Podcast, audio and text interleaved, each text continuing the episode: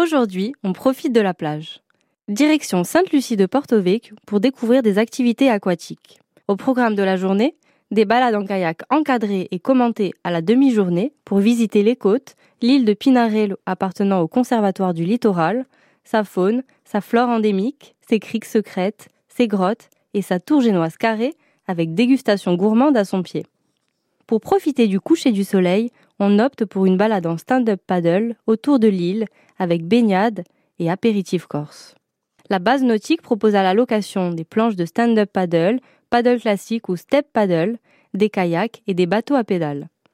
On trouve aussi un paddle géant de 4 mètres par 2 mètres avec toboggan géant pour rembarquer jusqu'à 300 mètres des côtes, entre amis ou en famille, jusqu'à 8 adultes ou une douzaine d'enfants.